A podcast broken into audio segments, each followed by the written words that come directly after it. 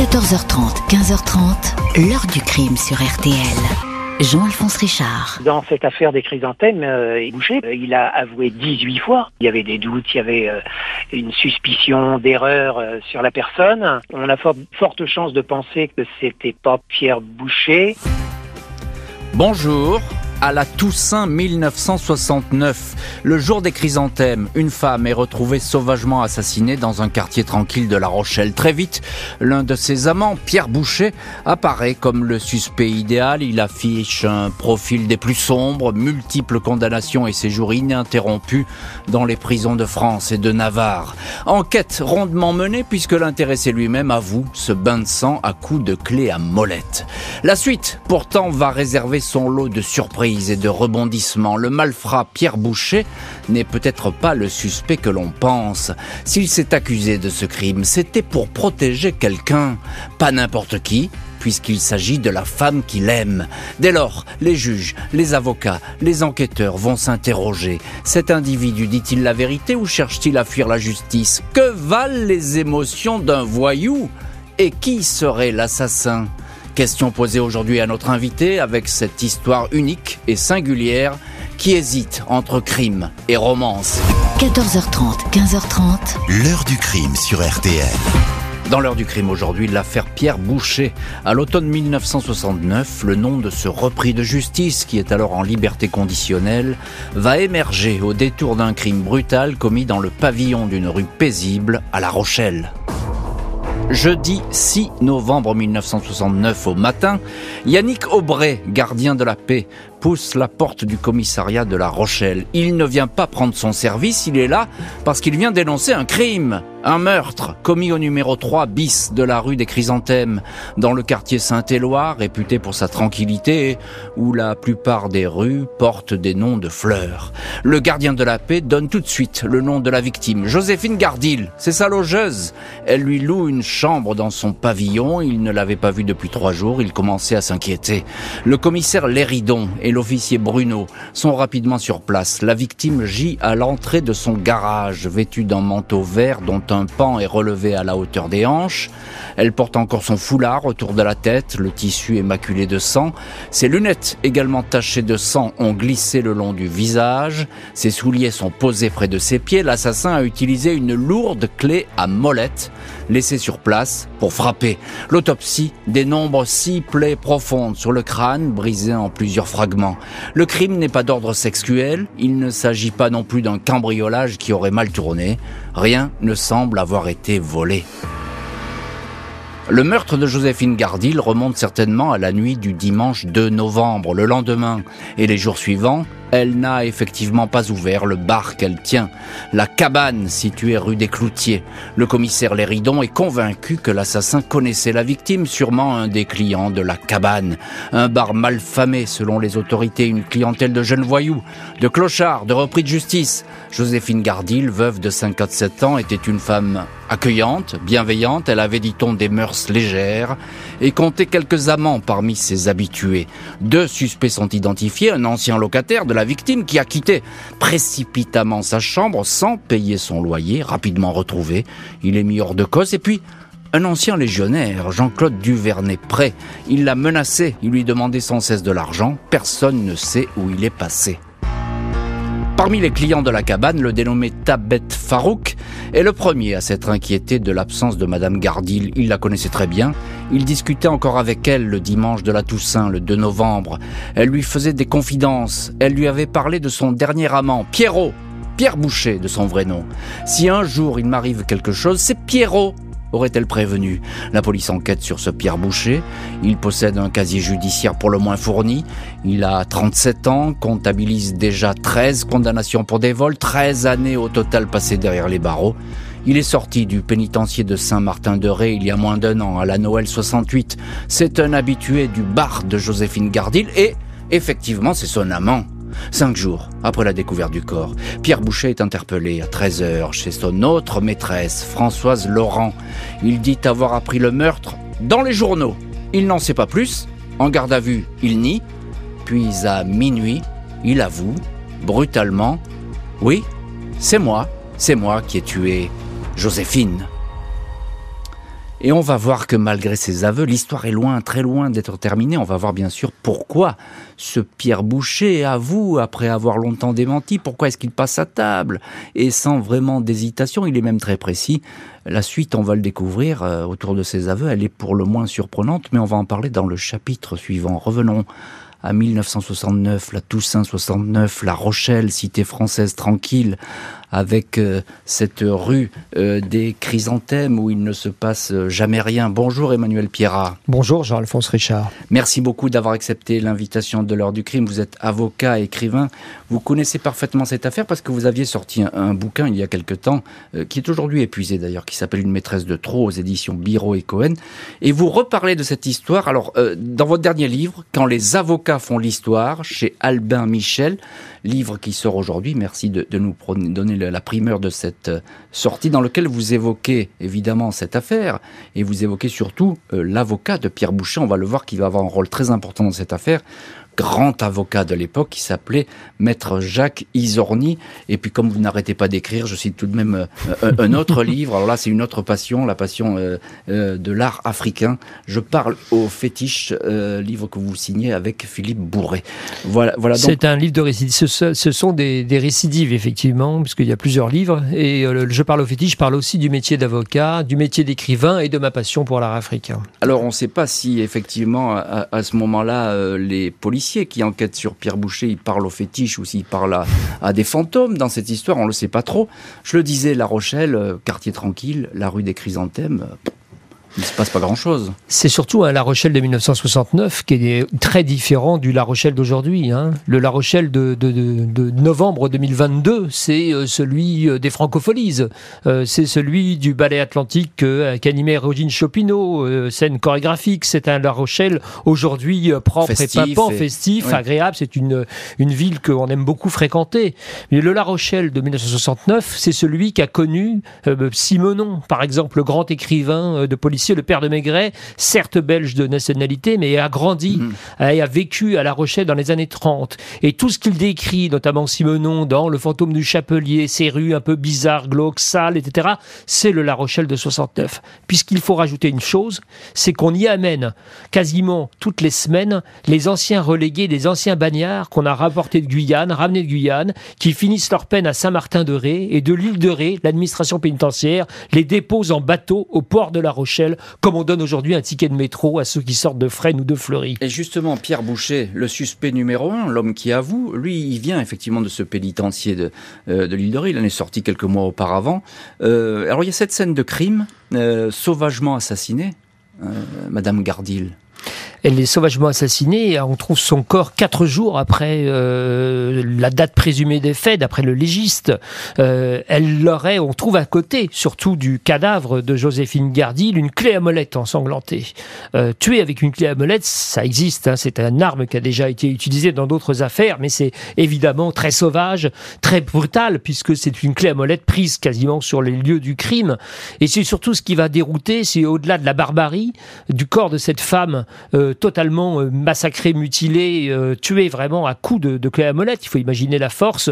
C'est que par ailleurs, son chien était là et n'a pas aboyé ce qui mettra tout de suite l'idée selon laquelle aux enquêteurs l'idée ou la puce à l'oreille sur le fait que elle connaissait euh, l'assassin, celui qui est venu, puisqu'il le chien ne s'est pas manifesté et n'a pas hurlé comme il le faisait à l'habitude quand un étranger rentrait dans la maison. C'est un détail important, donc euh, évidemment ils vont chercher tout de suite euh, vers les gens et peut-être les amants qui connaissent Joséphine Gardil, parce que c'est une, une, veuve, bon effectivement qui, ne se cache pas d'ailleurs de rencontrer des hommes de temps à autre, et donc on va se retrouver tout de suite dans ce bar, hein, le, bar qu'elle tient, et puis la cabane, voilà la cabane, et au sein de cette clientèle peu fréquentée il faut le dire comme ça. Il y a beaucoup de voyous qui sont dans ce bar-là. Euh, bah, les policiers vont un petit peu faire leur marché. Évidemment, parce que d'abord s'appelait la cabane pour un endroit où viennent beaucoup d'anciens détenus. On n'a peut-être pas envie d'y retourner. beaucoup d'anciens détenus. Puis ça désigne un peu, euh, ça décrit assez bien euh, l'allure de l'établissement. Hein. Une cabane, c'est ça, c'est pas le, grand Véfour ou un 5 étoiles. Hein. Mm, mm. donc, donc la cabane, c'est c'est un bar malfamé, c'est un bar de marins, c'est un bar d'anciens détenus, de tous ceux qui sont débarqués hein, vraiment au port de La Rochelle comme ça par la pénitentiaire et qui ne savent pas quoi faire avant finalement de, de, de décamper de Charente. Et donc c'est un, un, bar à mauvaise réputation. Hein. Encore une fois, on est dans un La Rochelle d'avant, d'avant cette espèce de, de, de, bonification de la ville. Donc un endroit dans lequel figure un grand nombre d'habitués qui ont tous un casier judiciaire. La Gardille, Joséphine Gardil, pardon, on dit la Gardil dans le jargon euh, quand on la désigne, elle choisit ses amants parmi cette clientèle. Pourquoi? Parce qu'elle a non seulement le bar où elle fait crédit, mais elle a quelques chambres qu'elle mm. loue en quelque sorte de pension et donc elle ne fait pas payer ce qu'elle considère comme suffisamment mignon pour venir dans son lit. C'est protégé finalement. Euh, alors il y a un homme qui émerge euh, très vite, Pierre Boucher. Qui est-il, Pierre Boucher? On l'a dit, hein, casier judiciaire euh, sans fin. Il est dans la délinquance depuis l'âge de, 10-12 ans. c'est ce qu'on dirait un mauvais garçon, plus plus qu'un grand voyou. c'est la petite, c'est un petit délinquant. Il n'a jamais tué. Hein, faut bien non non, il n'a jamais tué personne. C'est des petits délits. C'est un bagarreur. C'est un gosse qui il a tout de suite mal, mal, mal, vrillé, mal, mal enfin mal viré. Il a 36 ans euh, en 1969 hein, et il a déjà passé un tiers quasiment de son existence en prison. Euh, et ça fait quand même beaucoup. Hein, c'est de multiples condamnations, de multiples peines. Euh, c'est un jeune homme, on va dire, euh, capricieux, euh, sans doute pas aussi violent que d'autres euh, habitués de la cabane. Et c'est surtout quelqu'un sur qui Lagardille dit lui fait très vite comprendre que il lui plaît et que hmm. par conséquent il aura euh, logis et, et gîte. et, voilà. du, et, du, coup, il est toujours dans ce bar. évidemment, il est toujours dans ce bar puisque elle s'occupe de lui, elle le loge et, donc elle en fait son amant privilégié. Et c'est important ce que vous dites parce que c'est son amant privilégié, c'est un proche euh, de Joséphine Gardil et il connaît le chien. Et le chien, quand euh, il voit Pierre Boucher, ben en général, il aboie pas. Non, nous sommes d'accord. Il a et il il fait. alors Pierre Pierre Boucher, par ailleurs, il est souvent là parce qu'il a été menuisier ébéniste dans ses formations en prison. Il sait faire des tas de petites choses.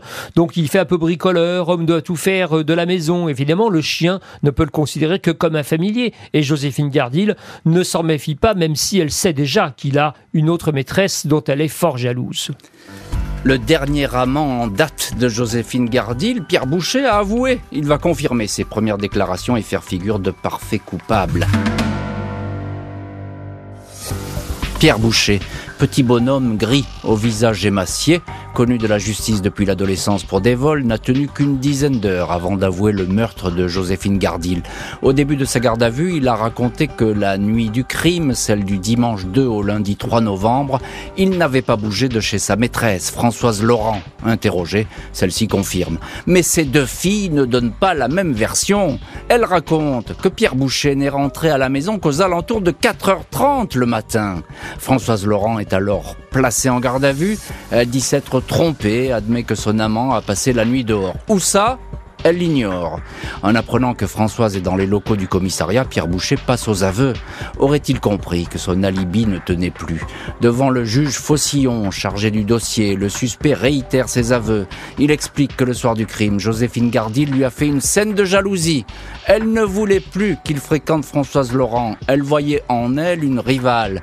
J'espère que tu ne vois plus l'autre putain, lui a-t-elle dit avant de le menacer de faire un faux témoignage pour le renvoyer en prison. J'ai perdu la tête, je me suis emparé d'une clé anglaise dont je connaissais l'emplacement, j'ai frappé Madame Gardil, elle s'est écroulée, indique le suspect.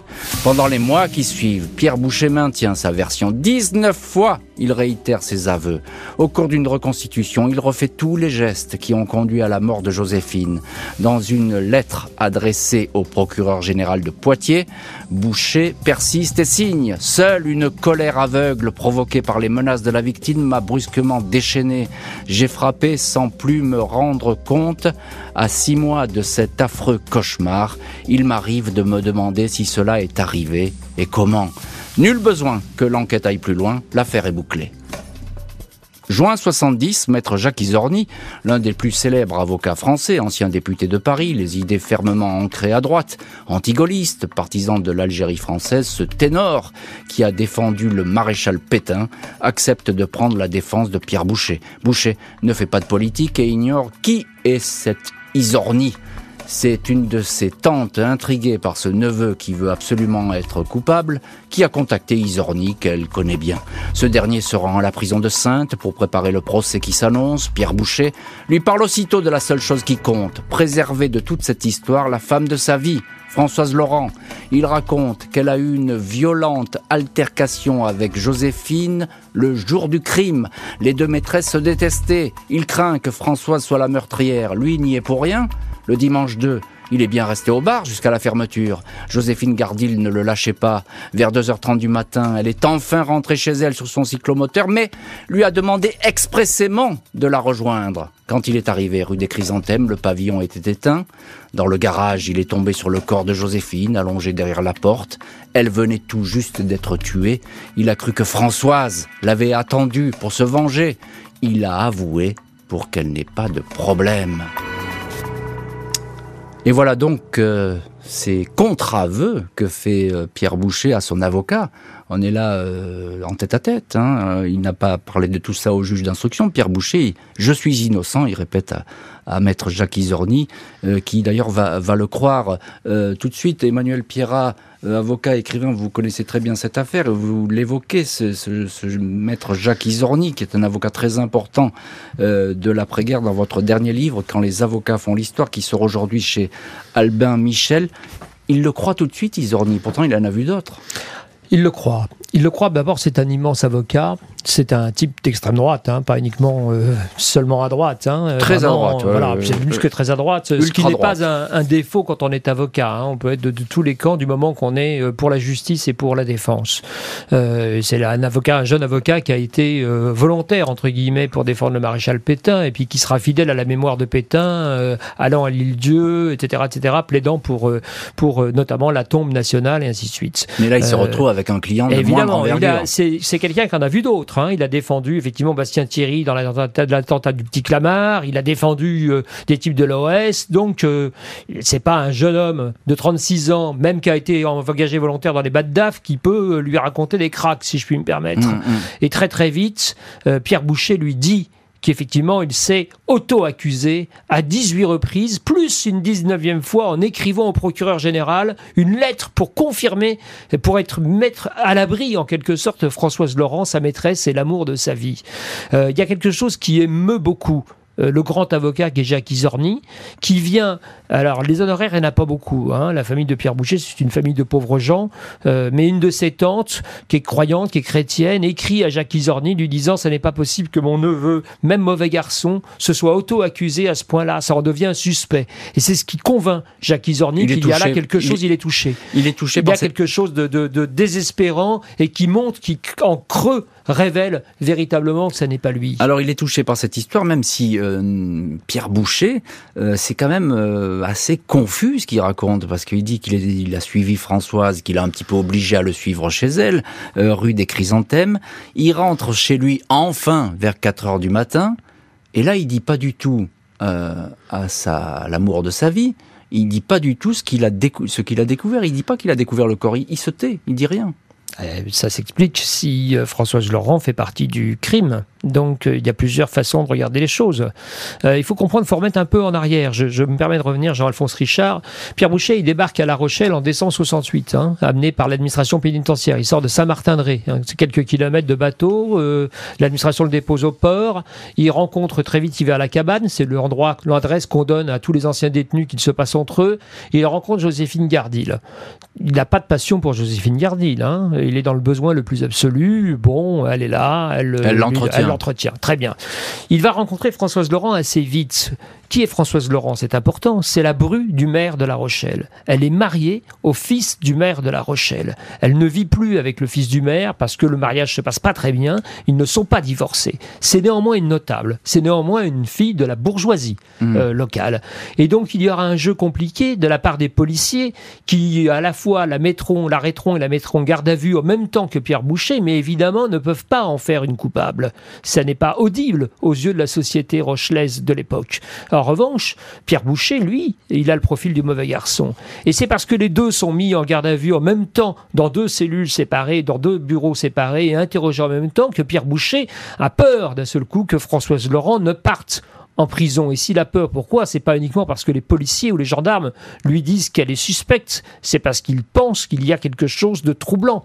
Ça n'est pas lui l'assassin. Alors qui est-ce? Soit un ancien détenu, un ancien amant, soit la femme jalouse qui s'est battue avec, euh, avec la Gardille. J'ajoute, dernier point, qu'ils se sont rencontrés, Pierre Boucher et Françoise Laurent, c'est deux univers qui ne se croisent pas, même dans une petite ville, même dans une ville moyenne.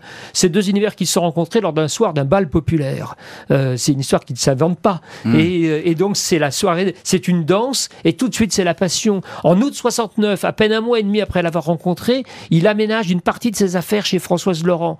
Et la Gardille devient cinglée, parce qu'elle, elle est tombée amoureuse entre-temps. Hmm. Et elle est effrontément jalouse et elle va se battre avec Françoise Laurent, avec des altercations. Et donc les choses tournent vinaigre en novembre 69. Il y a effectivement ces deux femmes qui se détestent, on sent bien, elles se partagent finalement le, même homme, Pierre Boucher, euh, lequel Pierre Boucher, quand il rentre chez lui, là il n'est pas encore interpellé, bah, il va observer euh, Françoise, la femme avec qui il vit, pour voir si, euh, lorsque la nouvelle tombe dans les journaux, comment elle réagit, etc. C'est étonnant ce, ce jeu de regard qu'il va porter. Bien sûr, parce qu'il a un doute il a un très fort doute. Il ne sait pas si c'est elle l'assassin, mais il y a des chances que ce soit elle. Euh, il pense qu'il y a quelque chose. Si c'est un, mauvais garçon, un ancien voyou, la clé à molette, c'est pratique, mais il y a des tas d'autres techniques. En revanche, quelqu'un qui n'est pas un criminel ou un délinquant d'habitude, bah, là, prend ce qu'il a apporté de la main. S'il y a une altercation et si quelqu'un est venu s'expliquer ou demander pourrait, des ça pourrait être Françoise. Donc ça pourrait être Françoise. C'est un outil maniable. Euh, ça n'est pas, ça ne demande pas une ingéniosité ou d'avoir appris euh, à savoir tirer. Euh, c'est simple à utiliser, c'est barbare, mais c'est simple. Et si c'est Françoise, il faut absolument la protéger. voilà pourquoi il avoue. Évidemment. et si c'est hein. Françoise, c'est possible que le chien ne bouge pas parce qu'elle est déjà venue, elle s'accrochait avec la gardille. Alors le chien aurait pu réagir en pensant que c'était une femme qui n'était pas aimée de sa propriétaire, de sa maîtresse, mais malgré tout, euh, elle est familière en quelque sorte, non pas autant que les autres des lieux, mais elle est familière des mm. lieux. Donc il y a plusieurs choses qui font que Pierre Boucher, qui est un garçon euh, on va dire, un peu, pas, pas, très très très brillant intellectuellement. Hein. C'est un garçon émouvant et simple. Donc il se met à douter et à penser que non seulement une de ses maîtresses est morte, mais peut-être que c'est l'autre qui l'a assassinée. Jacques Isorni croit à l'innocence de son modeste client, mais il sait que pour le sortir de ce mauvais pas, il va falloir avancer d'autres arguments. Juillet 1970, Pierre Boucher est devant la cour d'assises de la Charente-Maritime à Sainte. La salle est bondée. L'accusé crée la surprise en bredouillant qu'il est non coupable. Boucher affirme qu'il n'a pas tué ce soir-là Madame Gardil, rue des Chrysanthèmes. Il a raconté des bobards pour protéger la femme avec qui il veut se marier, Françoise Laurent. Il craignait qu'elle soit l'assassin. Depuis, elle a été mise hors de cause. Mais si Boucher n'est pas l'assassin, qui a donc tué Joséphine Gardil L'avocat de l'accusé, Maître Isorni, désigne l'ancien légionnaire Jean-Claude Duvernay-Pré, un homme qui, par le passé, avait frappé la patronne de bar, l'a menacé et lui extorqué de l'argent. À la barre, la fille de la victime confirme. Ma mère avait porté plainte contre lui. Duvernay-Pré avait dû partir à Aix-en-Provence, mais il continuait à lui écrire. Il est revenu un jour à La Rochelle. Elle avait peur de cet homme depuis toujours. Elle craignait d'être attaquée, raconte la fille, qui ajoute que si le chien n'a pas aboyé, c'est qu'il connaissait l'ex-légionnaire, c'est lui qui l'avait offert à ma mère, dit-elle. Personne ne sait où se trouve le nouveau suspect Jean-Claude Duvernay prêt. Un supplément d'enquête est ordonné. Le procès est suspendu. Un an plus tard, juin 71, le procès redémarre, mais nouvel arrêt. Il va falloir attendre encore quelques semaines pour localiser l'ex-légionnaire. Il est repéré à Aix-en-Provence. Il est convoqué pour être confronté à des témoins. Mais il produit finalement un certificat médical selon lequel il est interné en psychiatrie suite à des abus de, de boissons il ne peut pas témoigner. Et voilà donc un procès qui euh, reprend, mais sans le fameux Duvernay-Pré. Euh, Emmanuel Pierrat, avocat, écrivain, et puis votre dernier livre, c'est Quand les avocats font l'histoire, chez Albert Michel. Vous, vous racontez effectivement le travail de maître Jacques Isorni, et notamment dans cette histoire. Et c'est toute l'astuce, j'ai envie de vous demander, de Jacques Isorni, d'avoir attirer l'attention sur cet homme du Vernet-Pré, parce que finalement c'était un suspect auquel personne ne s'intéressait. Évidemment, il a deux problèmes, l'avocat de la défense. Euh, l'immense avocat qui est Jacques Isorni. Un, identifier un autre coupable éventuel, puisque, encore une fois, Pierre Boucher s'est auto-accusé 18 fois oralement pendant les interrogatoires, une 19e fois par écrit, et commence seulement à balbutier un renoncement à ses aveux et à changer de version, mais de façon peu éloquente devant la cour d'assises de Sainte. Donc il faut trouver un autre responsable hein, pour obtenir l'acquittement et instiller le doute mmh. dans l'esprit des jurés, puisque c'est sur cette base que l'on, hein, c'est l'intime conviction euh, qui doit présider au verdict. Et puis, deuxièmement, il faut aussi un mobile. Alors le mobile, il y en a un pour Pierre Boucher, qui est euh, la jalousie entre les deux femmes, la colère, la jalousie, l'emportement, etc. Euh, mais il y a aussi chez Duvernay-Pré, chez Jean-Claude Duvernay-Pré, cet alcoolisme, cette violence, ces histoires d'argent avec Joséphine Gardit, dont il a été également l'amant, et le pensionnaire et le locataire, avec un, parcours lui aussi d'ancien voyou, même de très mauvais garçon. Oui, c'est du solide. C'est un truand, c'est un, homme violent. Et il hein est finalement presque pratique pour Isorni de s'en servir parce qu'au début de l'enquête, euh, le commissaire Léridon, qui est chargé euh, donc de l'enquête euh, à La Rochelle sur le meurtre de Joséphine Gardy, il a bien pensé à Duvernay-Pré. On lui a dit que Duvernay-Pré, Jean-Claude Duvernay-Pré, tournait autour du domicile de la Et qu'il était revenu. Il était, revenu, plusieurs fois. Et qu'il lui en voulait, qu'il était. effectivement, c'est ce que confirme la fille de Joséphine Gardil à la barre. Or, on ne l'a pas trouvé. C'est-à-dire qu'au moment du, on l'a vraiment cherché, je suis pas sûr. On l'a pas beaucoup cherché. Et puis il y avait Pierre Boucher qui était là. Oui. Et, puis il y avait cet embarras. Et, puis cet embarras de Françoise Laurent, la bru du maire. Donc, si on peut écarter Françoise Laurent en demandant à Pierre Boucher de s'auto-accuser, c'est très pratique. Et puis ça évite d'avoir à chercher du vernet prêt parce qu'on a un peu la flemme et comme ça le dossier est bouclé. c'est aussi bête que ça. Euh, euh, Françoise Laurent, est-ce qu'elle est là à l'audience à ce procès? Elle vient à l'audience. Elle sera présente pendant l'audience. Elle sera présente ensuite. Euh, euh, je, suis motorisé, on, en parlera tout à l'heure, mais euh, elle est là, elle a un rôle plutôt effacé. Euh, évidemment, elle est plutôt mal à l'aise puisqu'elle est dans cette situation d'une femme qui n'a pas divorcé, d'une femme mariée au fils du maire, d'une notable. Et si la presse est si nombreuse, en tout cas si le public est si nombreux, c'est bien évidemment parce que le meurtre est atroce, mais aussi parce qu'il y a une affaire de notable ah dans l'air, quelque chose un peu de pourri au royaume de La Rochelle. Et, et on sent un petit peu, ça se dessine que finalement, peut-être le chapeau que porte Pierre Boucher, il est un peu grand pour lui. Hein, c'est un petit peu ce, qu'on a l'air de sentir lors, de cette reprise de procès. Hein. Et c'est ce que Jacques Isorni euh, cherche à faire ainsi comme, euh, comme idée. Et c'est pour ça qu'il demande que les débats soient suspendus pour qu'on retrouve du Vernet prêt. Et il est là, le président de la Cour s'y oppose, mais l'avocat général se rallie aux côtés de, Jacques Isorni. Et donc, on finit par obtenir la suspension et par rechercher ce Duvernay-Près, qu'on cherche là aussi un peu mollement. On le localise, comme vous l'avez dit, avec Aix-en-Provence, mais il est interné pour alcoolisme dans une maison de santé, entre psychiatrie et, alcoolisme. les bains et on dit, bah, il peut pas venir, donc on continue sans lui. Hein. Donc, euh, Pour la troisième fois, le procès du suspect numéro 1 va reprendre. Maître Isorni est confiant, il a réussi à brouiller les pistes. 24 septembre 1971, Pierre Boucher retrouve la cour d'assises de Sainte. L'opinion ne le regarde plus comme un assassin et le vent lui est favorable. Je ne dis que la vérité, je suis innocent, clame l'accusé. Tout le monde croit à l'acquittement, sauf les jurés. Boucher est condamné à 8 ans de prison. Trois jours après la fin du procès, on retrouve le détenu pendu en train de suffoquer dans sa cellule. Il a laissé une lettre à Françoise. J'ai au moins fait une bonne action dans ma vie, celle d'être capable de prendre sur moi une telle responsabilité par amour de toi, écrit-il, ajoutant Adieu, pardon, j'étais innocent, je t'aime. Pierre Boucher est sauvé in extremis de la mort par les surveillants puis par les médecins. Soigné, il retourne en prison. 26 janvier 1972, Pierre Boucher voit son pourvoi en cassation rejeté. Il n'y aura donc pas de nouveau procès. Alors même que notre suspect est pourtant apparu, Tabet Farouk, le témoin de la première heure, un client du bar, un homme qui vient d'être arrêté pour l'assassinat d'un sexagénaire, un crime qui ressemble beaucoup à celui de Joséphine Gardil. Et malgré cette dernière étrange coïncidence, la justice eh bien, ne bouge pas. Huit ans de prison, euh, c'est insupportable évidemment pour Pierre Boucher, qui se dit innocent. Euh, cette tentative de suicide, il va survivre. Euh, C'était pas du théâtre, cette tentative Non, c'est pas du théâtre. Je pense qu'il est euh, évidemment plus que bouleversé. Il a fait, il a été condamné 13 fois dans sa vie, hein, avant cette affaire. Mais pour des larcins. Alors à la fin, ça lui a fait une treizaine, 13, 13 années, c'est le cas de le dire, 13 condamnations, 13 années. Mais à chaque fois, des petites choses, des bricoles. Il s'est habitué à pouvoir sortir quelques mois plus tard, etc., etc. Sauf que là, c'est la réclusion criminelle. On Mm. n'est plus dans le même registre Mm. et surtout il est amoureux. Il est, euh, il se retrouve euh, dans sa cellule. Euh, il a un immense avocat qui est venu plaider pour lui. Il est revenu sur ses aveux et tout ça presque pour rien.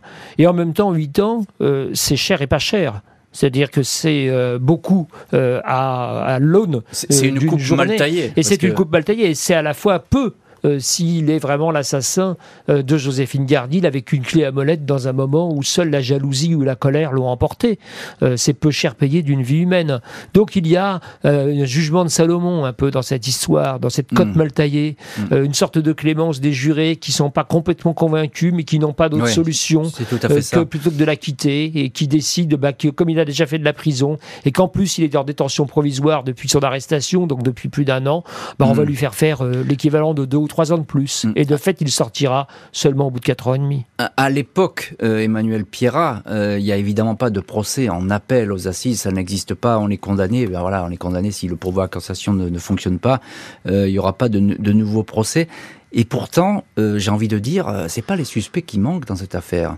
Euh, Il y a Duvernay-Pré, le Mhm. légionnaire violent, euh, qui effectivement est interné en psychiatrie. On ne sait pas trop dans quelles conditions d'ailleurs, et ça ne sera pas vérifié. Puis il y a aussi Tabet Tabet Farouk, le, sûr. le- le client. Et, et- alors Tabet Farouk, c'est intéressant parce que c'est lui qui, a dit non- qui a dénoncé Pierre Boucher.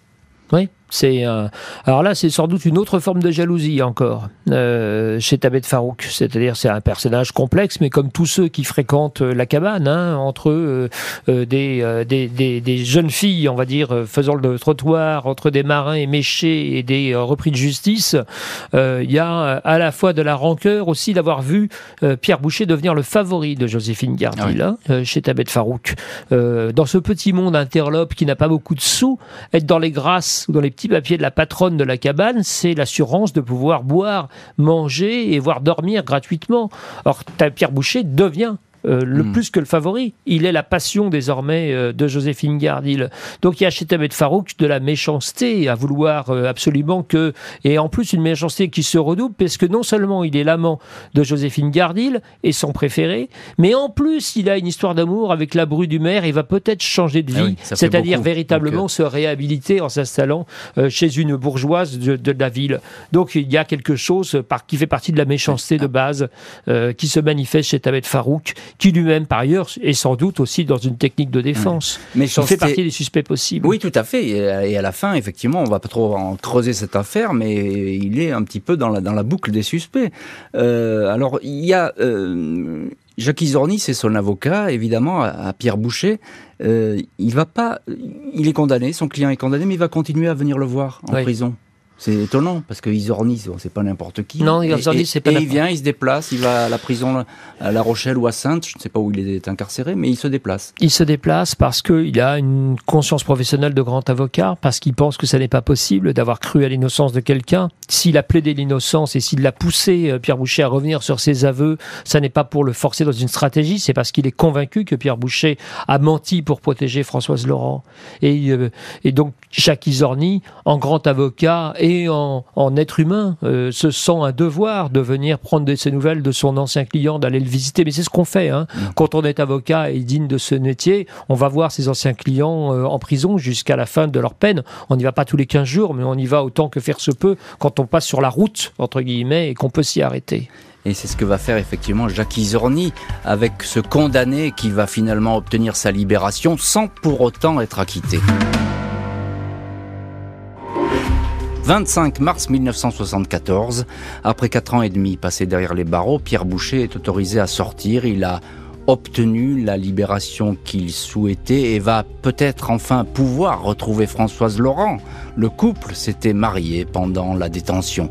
Pierre Boucher regrette de ne pas avoir obtenu la tenue d'un nouveau procès, regret partagé par son avocat. Dans un livre, Jacques Isorni déplore que la justice n'ait pas établi la vérité pour démontrer l'innocence de son client.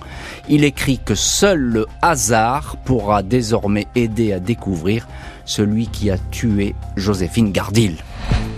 Pierre Boucher, voleur récidiviste, ne va plus jamais faire parler de lui. Coupable, malgré lui, disait-il, du meurtre de la rue des Chrysanthèmes. Et on retrouve dans cette heure du crime euh, maître Emmanuel Pierrat, avocat, écrivain, et vous connaissez très très bien cette affaire. Vous aviez écrit déjà un premier livre là-dessus, une maîtresse, une maîtresse de trop qui était sortie en 2010. Et puis vous revenez sur euh, Jacques Isorni, sur son travail notamment dans cette affaire, dans Quand les avocats font l'histoire, qui sort aujourd'hui euh, chez Albin Michel.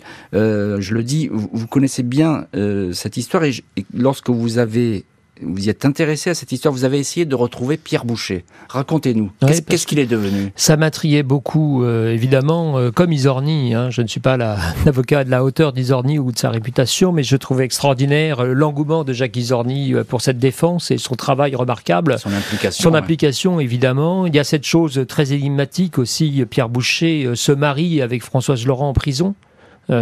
trois ans après le début de sa détention laquelle Françoise Laurent, il obtient l'autorisation hein, pour se marier. Hein. C'est une chose compliquée, il faut l'autorisation de l'administration pénitentiaire, montrer des gages véritablement de sérieux dans cette démarche. Et mais quand il sera libéré en 1974, après quatre ans et demi de détention pour bonne conduite, mhm. euh, elle ne sera pas là. Elle ne ah, l'attendra pas. Elle ne l'attend pas. L'amour de sa vie n'est pas à la porte de la prison. ça trop long. Euh, et finalement, c'était l'amour de sa vie, peut-être le temps d'un été ou le temps de, de, changer ou de briser les chaînes euh, de son mariage un peu, euh, un peu, on va dire arrangé avec le fils du maire de La Rochelle. Et donc Pierre Boucher, c'est un Pierre Boucher dévasté qui s'est auto-accusé, qui est parti en prison à cause d'elle, qui a fini par revenir sur ses aveux, mais a quand même fait 4 ans et demi de prison, plus les 13 années précédentes dans, ces, dans cette courte vie. Il a à peine 40 ans et des poussières et il a déjà passé 17-18 ans en prison. il sort sans rien. Euh, il a été vaguement habité par la foi à un moment où il a une démarche de chrétien. C'est ce qui lui en vaudra aussi une sympathie de Jacques Isorni, mais il sort seul. Il sort seul et, désespéré. Qu'est-ce qu'il va devenir alors? Je l'ai retrouvé entre guillemets, j'ai retrouvé plutôt sa trace. Euh, j'ai après avoir publié le livre euh, parce que je l'ai cherché avant, je ne l'ai pas trouvé. Et puis c'est un nom pardonnerait, assez commun, Pierre euh, et Boucher, euh, il y en a, il y en a mm-hmm. quelques-uns. Et puis, euh, quelqu'un m'a écrit et m'a envoyé une coupure de presse d'un incendie qui avait eu lieu à Dinan, sa ville natale, et d'un homme qui avait mis le feu involontairement, accidentellement, un soir d'alcool à son, à son petit logis dehors, une espèce de campement. Et c'est Pierre Boucher qui est mort il y a une quinzaine d'années, à peu près enflammé dans l'alcool et dans le désespoir. Il est mort seul. Donc il est mort seul et sans, sans personne. C'est très triste il, est mort seul avec euh, le fait qu'il est aujourd'hui, aux yeux de la justice, bah, c'est lui le coupable. Hein. Il aux yeux de la justice, c'est lui le coupable. Aux yeux de Jacques Isorni, aux, yeux de, à mes yeux aussi, c'est une erreur judiciaire, évidemment. Hmm. Euh, une erreur judiciaire aussi voulue par celui qui s'est accusé, hein, par les aveux, qui était la reine des preuves. Il faut pas l'oublier. Hein, avant l'ADN, avant la police scientifique, euh, quand on n'y avait pas d'appel, comme vous l'avez dit, possible, qu'on pouvait pas revenir sur une décision qui était rendue de façon instinctive, hein, dans l'intime conviction, euh, eh bien il y avait cette chose terrifiante de, se retrouver avec sa vie brisée euh, par euh, simplement le fait d'avoir voulu défendre la femme qu'on aimait. Et si c'est pas lui, les suspects, il en reste trois en gros. Hein. il en reste trois. Le légionnaire. le légionnaire, euh, Jean-Claude Duvernay-Pré. il reste Tabek Farouk, c'est-à-dire donc deux anciens, deux anciens suspects entre guillemets au sens de casier judiciaire. Et puis il y a Françoise Laurent. Euh, la bru, la maîtresse, euh, la maîtresse de trop, entre guillemets, ou seule entre plus. C'est la maîtresse de trop, pour moi, c'était Françoise Gardil, c'est pour ça qu'elle est morte. Voilà. Donc il y, a, euh, il y a cette possibilité que ça a été finalement une femme en apparence idéale qui ait voulu la perte de Pierre Boucher, celui qu'il a aimé. En quelques mots pour terminer, Emmanuel Pierra, pourquoi vous êtes passionné pour cette histoire? Parce qu'elle montre euh, la fragilité de ce qu'est un procès, à quoi ça tient, euh, cette espèce de théâtre qui fait que ça bascule en quelques secondes, qu'il suffit de peu de choses dans le délit de faciès, dans le parcours de quelqu'un, pour qu'un accident arrive. Pierre Boucher, c'est certes un, petit délinquant, il a fait de la prison, mais c'est là d'un seul coup, ça n'est pas un meurtrier, c'est mm. un accident de la vie qui le projette dans cet enfer que sera euh, le procès et la prison et les assises. Voilà. Et qu'un immense avocat comme Jacques Isorni, je raconte la vie d'immenses avocats dans mon livre, dans, quand les avocats font l'histoire de l'Antiquité à nos jours, se soit penché et investi dans cette cause m'a beaucoup ému. Voilà. J'ai conservé les archives de Jacques Isorni quand j'étais euh, conservateur du musée de bureau de Paris et je trouve extraordinaire qu'un grand défenseur se soit penché sur une petite cause dans une affaire extraordinaire. Et le tort de Pierre Boucher dans cette affaire, c'est peut-être tout simplement d'avoir avoué à 19 reprises. Merci beaucoup, euh, maître Emmanuel Pierrat. Je rappelle le titre de votre dernier livre, Quand les avocats font l'histoire, qui sort aujourd'hui chez Albert Michel. Merci d'avoir été l'invité aujourd'hui de l'heure du crime. Et puis merci à l'équipe de l'émission, Justine Vignot, Marie Bossard à la préparation, Boris Pirédu à la réalisation. L'heure du crime, présenté par Jean-Alphonse Richard sur RTL.